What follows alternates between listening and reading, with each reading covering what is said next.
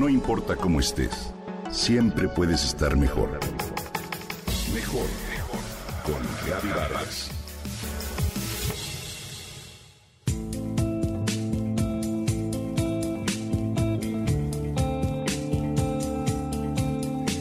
Tienes que bajarle al estrés. Es muy probable que alguna vez hayas escuchado esta frase en voz de tu pareja, un hijo, un amigo o tu doctor. ¿Cierto? Nos han inculcado que el estrés es malo, que nos enferma, que aumenta el riesgo de contraer algún tipo de enfermedad, sin contar con que daña nuestro ADN y acelera el envejecimiento. Sin embargo, permíteme compartirte los descubrimientos impactantes que la ciencia ha revelado acerca del estrés. En Estados Unidos se hizo un estudio con 30.000 adultos a quienes se les preguntó lo siguiente. ¿Cuánto estrés has experimentado durante el último año? ¿Y crees que el estrés daña tu salud? Ocho años más tarde, los investigadores consultaron el registro público para averiguar cuántos de los 30.000 participantes habían fallecido. La doctora Kelly McConigal, maestra en la Universidad de Stanford, revela en su libro The Upside of Stress que los altos niveles de estrés aumentaron el nivel de mortalidad en 43%. Pero, y aquí viene lo interesante, ese aumento en el riesgo se aplicó solo a las personas que creyeron que el estrés dañaba su salud.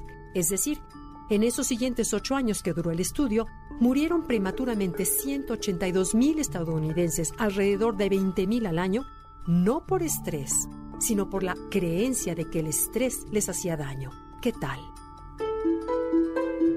La combinación es lo que mata. Además, me parece interesante ver que dentro del estudio, las personas que reportaron altos niveles de estrés, pero no lo consideraron dañino, tuvieron un riesgo más bajo de mortalidad, incluso más bajo que los que habían dicho tener muy poco estrés en sus vidas. La muerte por la creencia de que el estrés hace daño ocupa el lugar número 15 entre las causas de mortalidad en Estados Unidos, es decir, mata a más personas que el cáncer en la piel, el mismo SIDA o los crímenes violentos. ¿Qué pasaría si te dijeran que el latido rápido de tu corazón, la respiración acelerada y la generación de sudor son muy buenos porque tu cuerpo se carga de energía y se prepara mejor para enfrentar una situación estresante?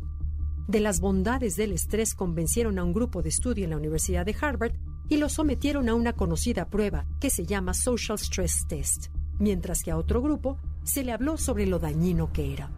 Lo fascinante es que en el primer grupo las venas y arterias se mantuvieron relajadas y abiertas durante la prueba de estrés, de igual manera que cuando experimentas gozo y ánimo.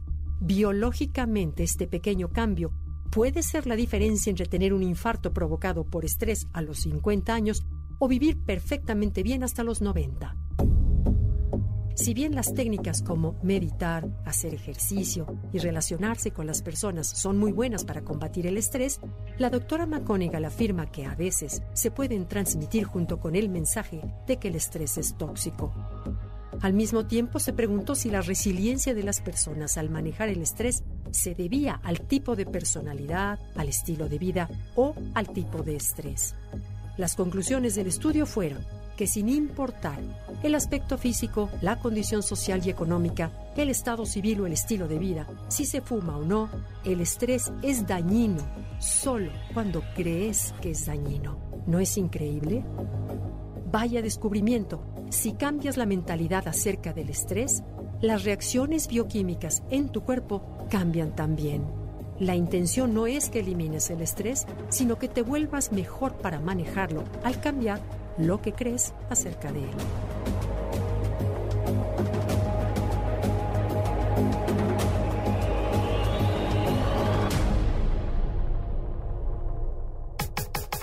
Comenta y comparte a través de Twitter.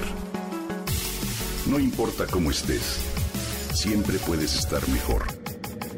Mejor, mejor, mejor. Con Gaby Vargas.